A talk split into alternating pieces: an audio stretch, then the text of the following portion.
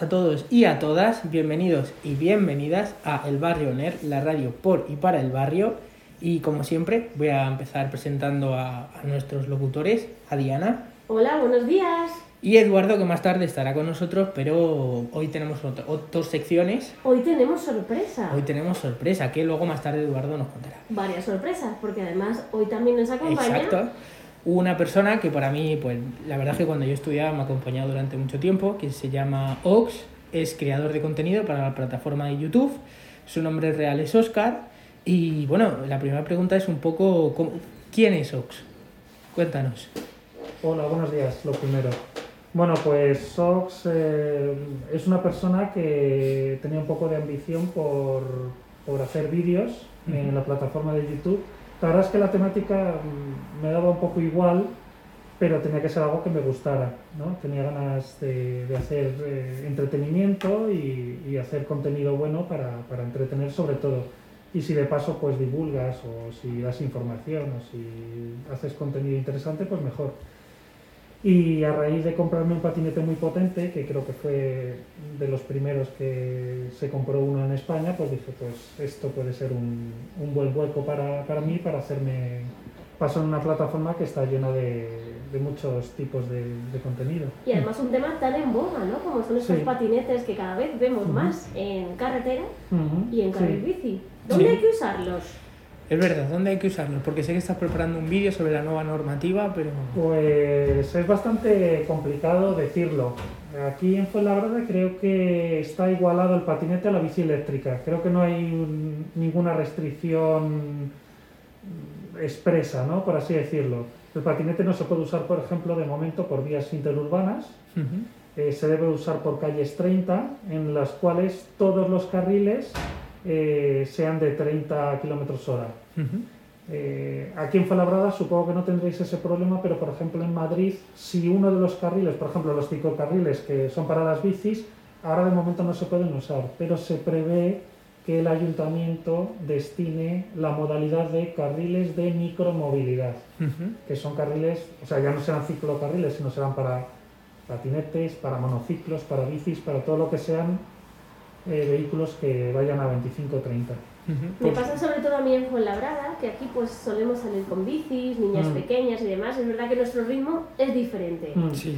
Y suele ser peligroso a veces cuando no se tiene cierta precaución, pero igual que pasa en una autopista, ¿no? Sí, sí. Sí, sí, sí. Entonces, bueno, la regulación yo creo que será bastante complicada. Por eso no, no es... Es, es muy difícil porque Sí. cada, cada ayuntamiento tiene unas normas. Hay algunas que se ascriben a lo que dice el Ayuntamiento de Madrid por comodidad, porque Ujú. al final, bueno, además es el Sí. ayuntamiento principal y oye, pues siempre tendrá cosas más interesantes que decir, pero no siempre lo hacen bien del todo. Por ejemplo, lo que decía, eh, creo que es en Rivas también, Rivas Vacia Madrid, eh, tiene igualado el patinete al, a la bici y eso es lo que queremos, ¿no? Que, que se iguale el patinete a la bici porque al final es el mismo uso. Mm, Sí, al final es... Movilidad sostenible. Correcto. Además, yo que me tengo que mover mucho por Fuenlabrada, uso mucho el patín. Uso mucho el patín. Y sí es verdad que mi patín, pues, por lo que es, no pasa de 25 km por hora en bajada.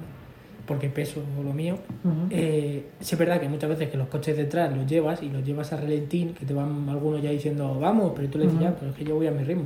Que Claro. Bueno, y la segunda pregunta, yo te- tengo una pregunta porque me he visto todos tus vídeos, como es normal. Hiciste, creo que fue en Instagram, unos consultorios en los que la gente te preguntaba y tú respondías. Y lo dijiste, pero creo que ya lo habías dicho en, en, en YouTube. Tú antes tenías un trabajo y una carrera que se puede considerar una carrera y un trabajo bien. O sea, que no era una carrera como otra cualquiera y un trabajo, un buen trabajo. Eh, primero, me gustaría que tú dijeses cuál es, por si acaso no quieres decirlo. Y segundo, ¿por qué decidiste dejarlo y dedicarte a YouTube? Bueno, hay varias fases en, en el tema laboral. Eh, por un lado, eh, yo venía trabajando en- desde hace muchos años en compañías aéreas, ¿vale? Eh, era técnico de operaciones aeronáuticas y hacía las rutas de vuelos de los aviones. Pero ese no fue el motivo por el cual dejé el trabajo. O sea, ese trabajo lleva muchos años, lleva como 10 o 12 años, y pues de todo te cansas, necesitas variar y que los trabajos te aporten cosas nuevas. Entonces fui variando y como me gustan mucho los deportes, eh, empecé en una agencia de eventos deportivos. ¿vale? Eh, a mí me gusta mucho practicar los deportes y verlos. Y bueno, eh, había trabajado en cosas de eventos deportivos. Entonces, a raíz de hacer ese trabajo, a la vez me surgió todo lo del patinete eléctrico y lo de YouTube. Me gusta mucho la tecnología y a la vez que iba haciendo ese trabajo, dupliqué mi, trabajo con, con, un canal de YouTube que genera mucho más trabajo que un trabajo normal. Entonces, a raíz del COVID, eh, se fulminó el, trabajo de la agencia de eventos deportivos, lógicamente, porque los eventos deportivos a raíz del COVID pues, no tienen ninguna trascendencia ahora mismo, o sea, no se pueden hacer. Y esa empresa cerró. Entonces, por suerte tenía lo de YouTube, que mi plan era eh, dedicarme a ello cuando pudiera. Pero bueno, a raíz del COVID, pues es como decir, bueno, pues te queda solo esto, eh, vamos a apostar todo por ello. Por suerte ya pues recibí algún ingreso, alguna cosa, y a raíz un poco pues de hacer un esfuerzo, pues estoy intentando tirar para adelante. Pero bueno, veremos. Creador además de nuevos empleos. Nosotros siempre le decimos al alumnado que seguramente sean los creadores de su propio trabajo. Porque hay que inventar, ¿no? Eh, trabajos nuevos, salidas nuevas. Y bueno, pues en este caso, él es un gran ejemplo de ello. Crearse a sí mismo a través de una plataforma. Pensé que era solamente YouTube, pero habéis hablado también de Instagram. ¿En qué otros medios estás? ¿En qué otras redes? Pues principalmente mi medio, o sea, el medio principal en el que estoy es YouTube. Eh, Instagram eh, no lo venía usando nada, pero te trae también tráfico. Entonces eh, decidí hacer contenido alternativo, válido para Instagram, con stories casi todos los días o con vídeos cortitos, humor, etcétera, etcétera, pues para generar también más tráfico. Y también tengo abierto un canal en Telegram para comunicarme directamente con mis seguidores, con los que más les gusta mi contenido, para informarles absolutamente de todo, más intensamente y más íntimamente. Y luego también estoy en TikTok, he abierto TikTok porque como tiene cierto potencial, pues lo estoy probando. Es una plataforma que amo y odio a la vez. Eh, me produce repulsa y por otro lado me parece una grandísima plataforma porque saco grandísimas ideas porque hay, creadores de contenido que me dan muchas ideas y que me dan mucho contenido que a mí me, me da información y me da valor, pero hay otro contenido que es que realmente me, me repugna, no porque yo sea ya un retrógrado o tal, no, no, porque es que me parece una pérdida, sí, un poco sí, un poco sí, ya soy un poco ancianer, pero, pero realmente considero que es una plataforma que como no la use, o sea, si la usas bien es espléndida, pero como la uses mal, estás tirando tu tiempo a la basura. Es cierto, y desde educación nos falta ese filtro en, en pues eso, en, redes sociales, pues. en móvil, en todo lo que pueden consumir de, de web y filtrar y saber esto sí y esto no. ¿Nos da la sensación que cada vez son las cosas más breves de un YouTube? Un vídeo en YouTube que puede ser bastante extenso, dependiendo de lo que estés contando. Mm. Vamos a Instagram y ya, ¿no? Los vídeos son más breves y TikTok apenas segundos. Las, las nuevas generaciones quieren el contenido para allá y enseguida. Y, y como a los dos segundos no tal, pasa al siguiente. Dos segundos. Entonces, sí, sí, o sea, incluso dentro de un vídeo de TikTok que, que, pueden ser 15 segundos, como los dos o tres primeros segundos no tal, pues ya deslizas y ya está. Y ya está. Y vas al siguiente. Entonces es como una generación de incontinencia. Eso es, totalmente. Totalmente. Yo tenía otra pregunta que era, ¿cómo lleva a ser lo de ser tu propio jefe?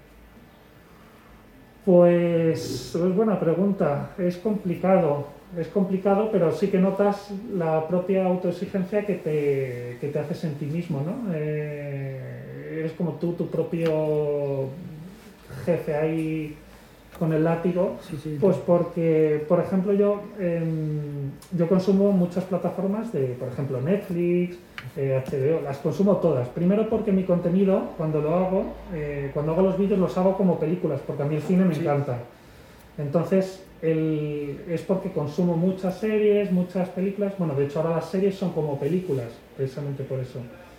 Y, y, por ejemplo, me tengo prohibido ver series, ¿no? Porque me enganchan mucho y me hacen perder mucho el tiempo. Entonces, cuando lo hago, eh, tengo que hacerlo con mucho cuidado. Entonces procuro ver algo que empiece y acabe, o como películas, y bueno, ya te digo, me, me tengo prohibido un poco las series porque si no, no, no, hasta que no la termine no puedo, no, no avanzo. Oh, qué maravilla, pues nos gustaría agradecerte el que vinieras hoy aquí y además hablarnos de todas las cosas. Yo creo que de cada uno de los temas, de los temas que hemos tratado, hemos hablado de su buen uso Mm. y de su cuidado, ¿no? Ujú. Desde el monopatín hasta redes, hasta lo que decimos, Netflix engancha y engancha Sí, mucho, sí, ¿no? sí. HBO, Lo que Plus o cualquier plataforma. Mm. Entonces, es cierto que mucho de nuestro alumnado se queda hasta muy tarde por la noche y una de las recomendaciones sería esta. Cambia de peli, Pues sí. de series a películas. Y si, Igual. qui- y si quieres ver series, aprovecha el fin de semana que no tengas exámenes, obviamente, y el fin de semana te puedes ver una serie que sepas que es corta. Y una última cosa, también hemos hablado de el, bueno, pues el hacer deporte y no solamente ir con monopatín. No te quedes solo viendo series, eh, el amor al deporte nos hace que también salgamos a respirar, Sí. aunque sea debajo de esta mascarilla. Sí, hombre, yo por ejemplo voy a nadar y voy a jugar al pádel en... Claro. Intento ir en patinete, de hecho una vez me vine desde... Yo soy de la zona del aeropuerto y me vine hasta Getafe a, a jugar, o sea, busco las rutas, porque hay que buscar la ruta buena para, para hacerlo, tam- también sin atravesar mucho campo y, y la verdad es que yo utilizo como transporte, no como... Que al final es... medio de- O sea, no lo sustituyo porque no es un deporte, claro. Yo siempre decía, la información nos hará libre. Cuanto más información tengáis, más sabréis el tipo de enganche que tenéis, el patinete sí con mo- movilidad sostenible pero con deporte, pues todo hasta, no sé. Y Oscar nos puede ofrecer esta información en alguno de sus vídeos. Totalmente, y además lo que has dicho antes de que sus vídeos son como una película, es totalmente cierto. Tiene, a mí la edición que hacen me encanta y me parece que está muy currada que mucha otra gente que directamente pues sube el vídeo y ya está. Desde aquí te damos las gracias, como ha dicho Diana, por haber venido. Un placer que estés aquí con nosotros, de verdad. Sobre todo porque una persona desconocida que no tiene ni el nombre de la radio puesto en su Instagram te escriba total, que lo hice de manera... O sea que muchísimas gracias por haber venido. Eh, yo te seguiré viendo. Invitamos aquí a todo el mundo a que te vea. Si puedes decir tu red social, porque sé que hace poco las has cambiado de nombre. En YouTube lo has cambiado de nombre, que creo que es a Film by Ox. Sí, Y en Instagram también es a Film by Ox. sí, En correcto. TikTok a Film by Ox. Todo ¿Y igual. tenías otra más? En Telegram, un canal de Telegram, Exacto. lo mismo, Film Bio. Perfecto. Pues Éxito con esfuerzo. Hemos visto que tiene Sí. que tener una formación a la hora de hacer vídeos, cuál Correcto. es el clima de la escena, cómo enganchar. Entonces, esto no es instantáneo, esto es No, esfuerzo. es muy, muy difícil y muy Y duro. esto es trabajo, trabajo y trabajo. Muchas gracias, Oscar. Nada, igualmente. Gracias. un placer. Ya estamos aquí de vuelta y ha venido Eduardo con Alba, Nerea y Claudia. a hablarnos sobre qué, Eduardo. Vamos a hablar sobre el 8M. El 8M, esa Vale. fecha tan reciente, tan controversica, Controvertida. controvertida Controvertida. y ¿Por qué? con mucha controversia. Yo creo que la gente lo ha hecho controvertido. Yo creo que es necesario y urgente que haya muchos 8M y que sean todos los días. Sí, sí, pero bien. no ha dejado de serlo. Vamos a ver. Tenemos a Claudia. Claudia nos va a hablar, es alumna de segundo de bachillerato, y nos va a hablar de una sección que se llama Acción Arte. ¿En qué consiste, Claudia? Pues en un principio nuestro profesor de Historia del Arte nos pidió que hiciésemos una especie de presentación sobre las mujeres en la historia del arte, puesto que en todo nuestro temario de la EBAU no hay ni una sola biografía que se centre en, No, sí, sí. que se centre en las mujeres. Entonces, pues nos pareció bastante importante darles un papel, sobre todo por la fecha del 8 de marzo, y visibilizarlas de alguna manera. Entonces, pues cada una elegimos una pintora diferente de, a partir del siglo XVIII y la describimos. Y entonces, pues a mí me pareció sobre todo hacer una presentación eh, dedicada a lo que es el feminismo y a, a decir que realmente las mujeres nunca desaparecieron, sino que realmente las hicieron desaparecer porque no interesaba que, que existieran en, en campos que tal vez estaban pensados de alguna manera para que solo fuesen de los hombres. Entonces, pues fue interesante hacer este trabajo. Este trabajo, entonces, eh, ¿a qué visión de la sociedad, desde, como tú dices, Claudia, del siglo XVIII, te ha llevado? Es decir, ah, ¿ha habido, según lo que has leído, lo que has podido comprobar, un dominio absoluto del mundo artístico por parte de, los hombres. ¿Por qué motivo crees? Pues creo que realmente, eh, por alguna razón que, que pasa desde la prehistoria, como que los hombres siempre han tenido el papel protagonista y como que de alguna forma se sometía a la mujer porque necesitaban que alguien se quedase en casa con los niños y cuidando y que alguien hiciera la comida o se encargara de mantener la casa. Entonces creo que eh, ese papel se tenía, lo tenía que tener alguien. Entonces, en lugar de, de tocarle al hombre, pues se supone que fue la mujer quien tuvo que asumir eso. ¿Has llegado hasta el arte del siglo XXI? ¿Cuál es el papel actual de la mujer en el arte? Pues ahora mismo estamos con eh, las vanguardias. Entonces, sí que es cierto que conforme va avanzando, pues van apareciendo pintoras y tal, porque por ejemplo, todas las pintoras que hemos tenido que elegir son a partir del siglo XVIII, porque de antes es imposible saber nada de ellas. Entonces, sí que es verdad que conforme avanza la historia, pues hay más mujeres, seguramente ahora eh, hay nombres mucho más conocidos de mujeres, pero sí que es verdad que igualmente en biografías de, de temario para la EBAU no aparece ninguna.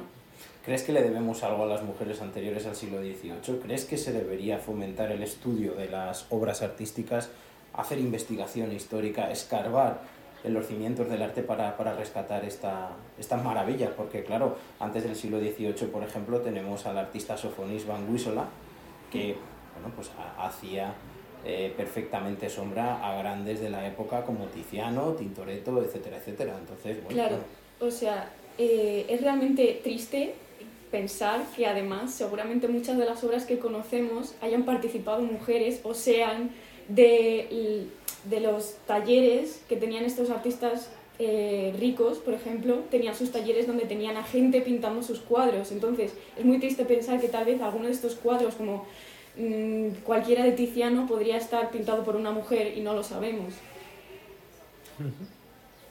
¿Te sigue pareciendo controvertido, Viribay? No, sí, yo dije que era controvertido por el jaleo que han armado. Ah, ¿quién, quién armó el jaleo?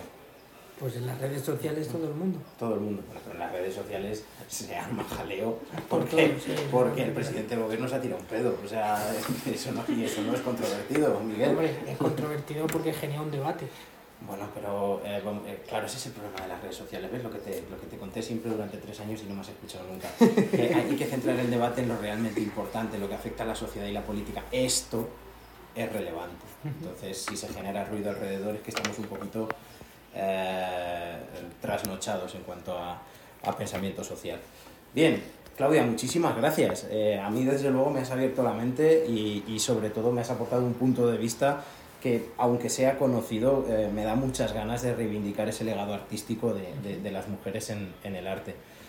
Bien, continuando, ahora Miguel, eh, con las entrevistas históricas, eh, tenemos, nos vamos a trasladar en el tiempo. ¿vale? Vamos, a, vamos a hacer un ejercicio de regreso al futuro. ¿vale? molaría que aprendieras a meter la banda sonora de, de Regreso al futuro. ¿vale? No, pero no la sirves. No la sirves. y ahora eh, las alumnas Alba y Nerea, ¿de acuerdo? Eh, por cierto, Nerea, exalumna del centro, eh, universitaria este año, magisterio, sí. ¿verdad?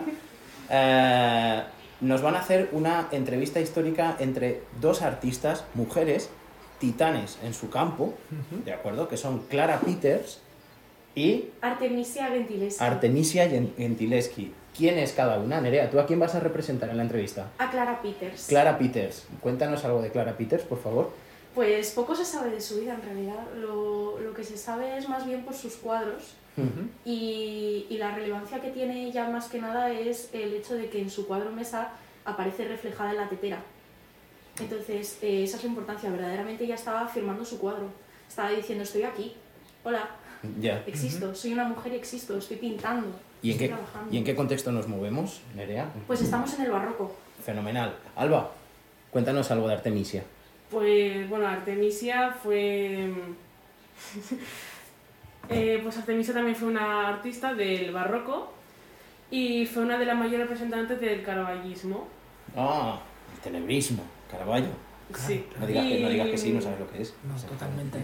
la, mayoría, la mayoría de sus cuadros pues tienen temas religiosos y siempre ha buscado em, reflejar en sus cuadros la injusticia que sufrió bueno, por el simple hecho de ser mujer y también representaba un, un, hecho que ocurrió en su vida que la marcó, que es eh, cuando tenía 18 años, que em, un amigo de su padre la violó y fue un, un hito en su vida que la trastornó hasta el fin de sus días y que siempre intenta reflejar en sus cuadros.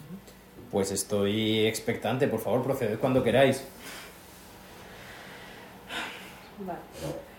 Eh, buenas tardes y bienvenidos al podcast de Artemisia otra semana más. Hoy tenemos a una invitada muy especial que viene desde los Países Bajos a debatir con nosotras su vivencia personal. Eh, démosle un fuerte aplauso. Bueno, efectos especiales y todo. Sí, sí, sí, estamos on fire. Eh, buenos días, soy Clara Peters. Nací aproximadamente entre el 1588 y el 1590 en los Países Bajos y fallecí en 1621. Pues bienvenida Clara, gracias por venir a este programa, es un verdadero placer tenerte aquí. Y bueno, por si alguien acaba de unirse a nosotras, me presento, soy Artemisia Gentileschi y nací en el 1593 y fallecí en el 1656. Pertenecí más o menos al periodo artístico del barroco y fui una de las representantes del caraballismo. La mayoría de mis cuadros están basados en temas religiosos e históricos y mis obras pues, buscaban representar la injusticia sufrida durante toda mi vida por el hecho de ser mujer. He visitado y residido en muchos lugares como Italia, Florencia, Génova, Nápoles, incluso fui a Londres y conocí autores como Anthony van Dyck y Sofosni van Gisola. A pesar de haber vivido tantas buenas experiencias en mi vida, hubo una que realmente me marcó hasta el fin de mis días y es el hecho de que cuando tan solo tenía 18 años, eh, un amigo de mi padre me violó y para demostrar estos hechos fui incluso sometida a tortura y a un examen ginecológico para demostrarlo. Finalmente, este hombre fue exiliado del país y tras esto me obligaron a casarme para recuperar mi estatus social con un modesto artista y nos mudamos a Florencia al año siguiente tuvo que ser sumamente duro para ti, es una experiencia verdaderamente muy traumática. Yo, sin embargo, no recuerdo dónde nací, pero viví en Amberes la mayor parte de mi vida. Lo poco que se sabe de mi vida en realidad es gracias a los cuadros que pinté. La mayor parte de mis obras además son bodegones, ya que no se me permitía hacer otra cosa por el mero hecho de ser mujer. Sin embargo, demostré que mis cuadros valen lo suficiente como para llegar a formar parte de una colección, la del Marqués de Leganés, e incluso mis obras han llegado a formar parte de colecciones del Museo del Prado, aunque no recuerdo muy bien el porqué. No estoy segura, pero es posible que estuviera casada con un hombre llamado Henrik Peters II.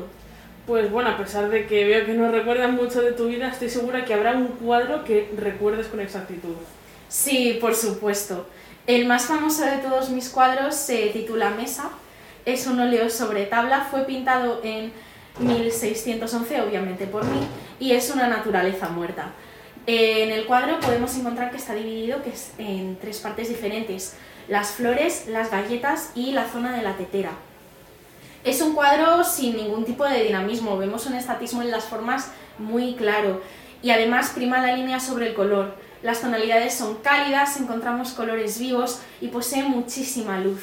Este cuadro es un bodegón, como la mayoría de mis obras, dado que, pues bueno, soy mujer. Pero es bastante especial, dado que está firmado por mí. Si se observa bien la tetera, puedes ver en ella mi reflejo. Y además, eh, los pretzels tienen forma de C y P, para dar conocimiento a la gente de que este cuadro era mío y no de nadie más, es una firma oculta. Por ende, esto me convirtió en la primera mujer en firmar un cuadro y fui por ende también la primera mujer en dar importancia a la mujer en el arte. Pues una descripción bastante interesante, Clara. Yo, eh, a diferencia de ti, sí que eh, pude pintar eh, cuadros que a mí me gustaban y mm, el que más me gustaría destacar es Judith decapitando a Holofernes, que es un óleo sobre lienzo, y lo pinté entre el 1614 y el 1620. Esta obra es bastante dinámica y tiene mucho movimiento y bueno, los personajes se encuentran organizados en forma triangular. El cuadro representa a un hombre tumbado que está siendo sujetado por dos mujeres mientras que la mujer de la derecha le decapita. Posee una gran claridad y predomina la línea sobre el color. Es un cuadro bastante tenebroso y violento, he de decir, en el que podemos incluso apreciar la sangre saliendo del cuello del hombre y manchando la cama incluso. La historia detrás de este cuadro está basada en un episodio bíblico, eh, que es la historia de Judith, que era una viuda judía de la que Holofernes estaba enamorado. Estos entraron en una tienda y Judith, aprovechando que él estaba borracho, le cortó la cabeza y la metió en un saco. Eso también, pues bueno, creo que os podéis dar cuenta, hace una alusión hacia el rencor que sufrí frente a mi violación. Te noto un poco tensa, Artemisia, muy enfadada. ¿Te encuentras bien? ¿Estás segura de que todo se encuentra bien? Yo, la verdad es que me acuerdo perfectamente. No sé qué te pasa a ti, que veo que no te acuerdas ni de la mitad de tu vida. Al menos yo no tengo tanto rencor. Al menos yo pude pintar los cuadros que yo quería. Bueno, bueno, bueno, bueno. Creo que antes de que la cosa pase a mayores, eh, deberíamos eh, ir acabando esta maravillosa obra de arte entre dos, eh, como he dicho antes, eh, grandes genios de la, femeninos de la, de la historia del arte. Sí, creo que se nos ha ido un poco de las manos. Quizás deberíamos dejarlo a ti. Querida audiencia, ¿cuál ha sido vuestro cuadro favorito? Lo dejamos abierto a concurso. Lo dejamos abierto Lo a dejamos concurso. abierto a concurso.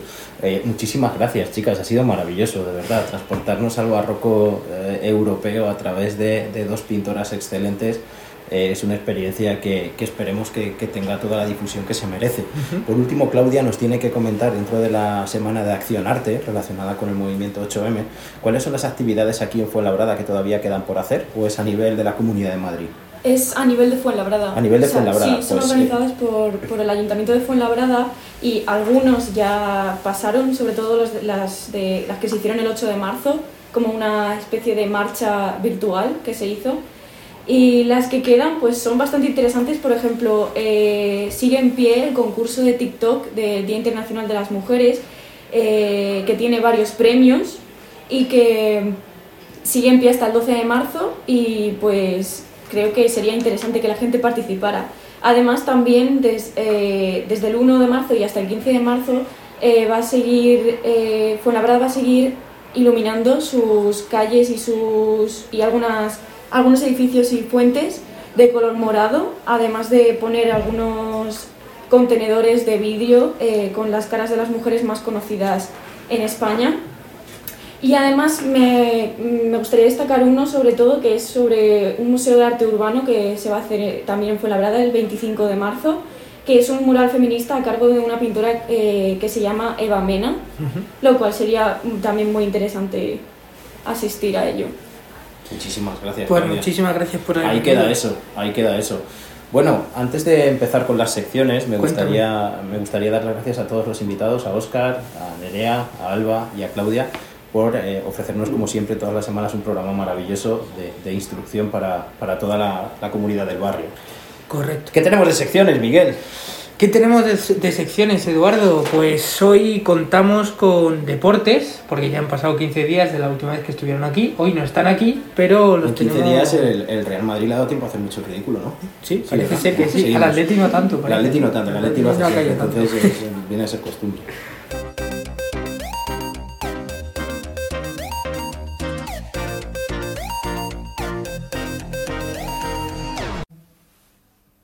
Bueno, pues estamos de vuelta con nuestra sección de deportes de la radio del barrio, donde traemos, obviamente, lo más nuevo en deportes, con Darío, Izan y Juan Luis, como siempre. Empezará Izan con el fútbol.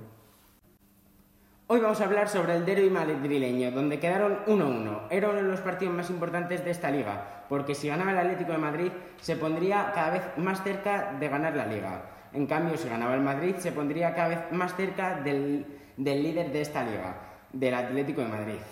En mi opinión, este partido se lo merecía haber ganado el Atlético de Madrid porque iba ganando todo el partido hasta el minuto 87 en el que marcó el Real Madrid para lograr el empate. Bueno, pues ahora voy yo eh, con mi sección de la NBA, donde ayer se disputó All Star, eh, que ganó 170 el equipo de LeBron James a 150 que el equipo de Kevin Durant, que parecía una banda del patio. Y el de LeBron James eh, ganaron, eh, estaba ahí eh, Antetokounmpo, Stephen Curry, Luka Doncic, LeBron James, un poco de loco, la verdad. Eh, de triples eh, lo ganó Stephen Curry, en el de mates, con un concurso de mates muy descafeinado. Ya un Zach Lavin que estaba por ahí lo hubiera mejorado. El ganador fue Anferni Simmons, el de habilidades Sabonis, porque Doncic es que ni siquiera se había quitado la sudadera, es increíble.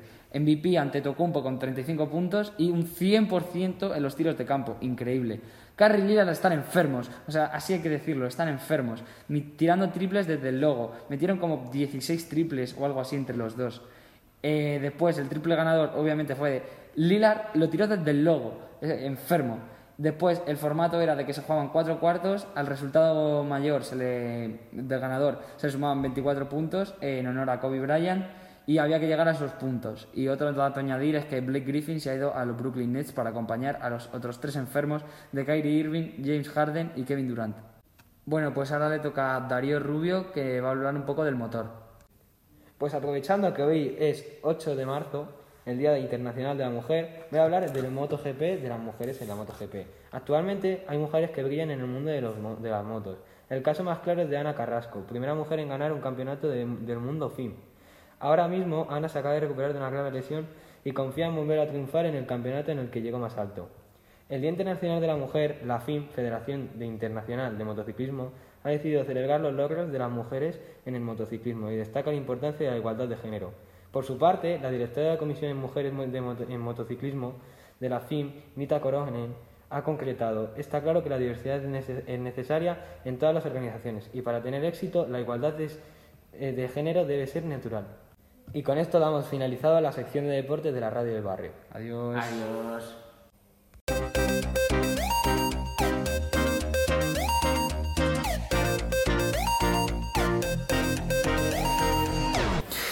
Seguimos con la sección de, edición, el, episodio 2. El episodio 2, Madre del Amor Hermoso. Eh, dentro de este mundo de WhatsApp, redes sociales, eh, Twitter, Facebook, tan importante la dicción para expresarnos bien de forma oral y escrita. Hola a todos, me llamo Ariadna y hoy voy a hablar un poco acerca de las pausas en los signos de puntuación al leer. Cuando lees un texto muchas veces te preguntas ¿qué entonación debo usar para la coma? ¿O cómo tengo que hacer la pausa en los puntos? Pues para vuestra suerte, hoy aquí lo voy a explicar. Las comas son un poco confusas, pero te dan unos segundos maravillosos para poder coger aire si sabes qué pausa y qué entonación utilizar.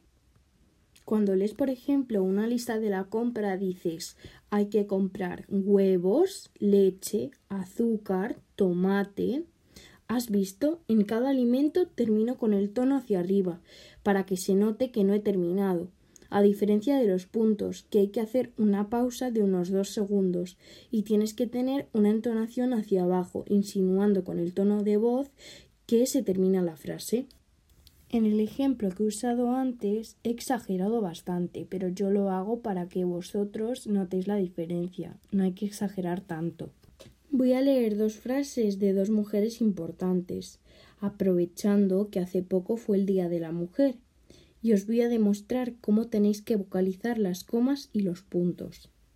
La primera es de Frida Kahlo y dice Pies para qué los quiero si tengo alas para volar. La segunda es de Marilyn Monroe y dice Si dejas salir tus miedos tendrás más espacio para vivir tus sueños. Con los trucos que os he enseñado no os hace falta leer la frase, simplemente lo escucháis y ya sabéis dónde están las comas y los puntos. En la primera frase de Frida tenemos pies para qué los quiero. Quiero es hacia arriba, por lo tanto ahí hay una coma, porque se demuestra que no se termina la frase. Y luego termina la frase y acaba si tengo alas para volar hacia abajo. Y luego en la de Marilyn Monroe dice, si dejas salir tus miedos hacia arriba, tendrás más espacio para vivir tus sueños hacia abajo. Bueno, Eduardo, y hasta aquí las secciones de hoy, los invitados de hoy y el programa de hoy. Eh, esperemos que os haya gustado y dar las gracias por haber venido. Eduardo. Muchas gracias. Eh, todos vosotros hacéis posible este programa eh, esperemos que siga seguir poniendo eh, piedrecitas y ladrillos para pues construir el, gran edificio de, la radio pues y, poco a poco conseguir nuestro sueño que es quitarle oyentes al láser. De momento con, con una habitación me vale. Hasta la semana que viene. Hasta la semana. Adiós.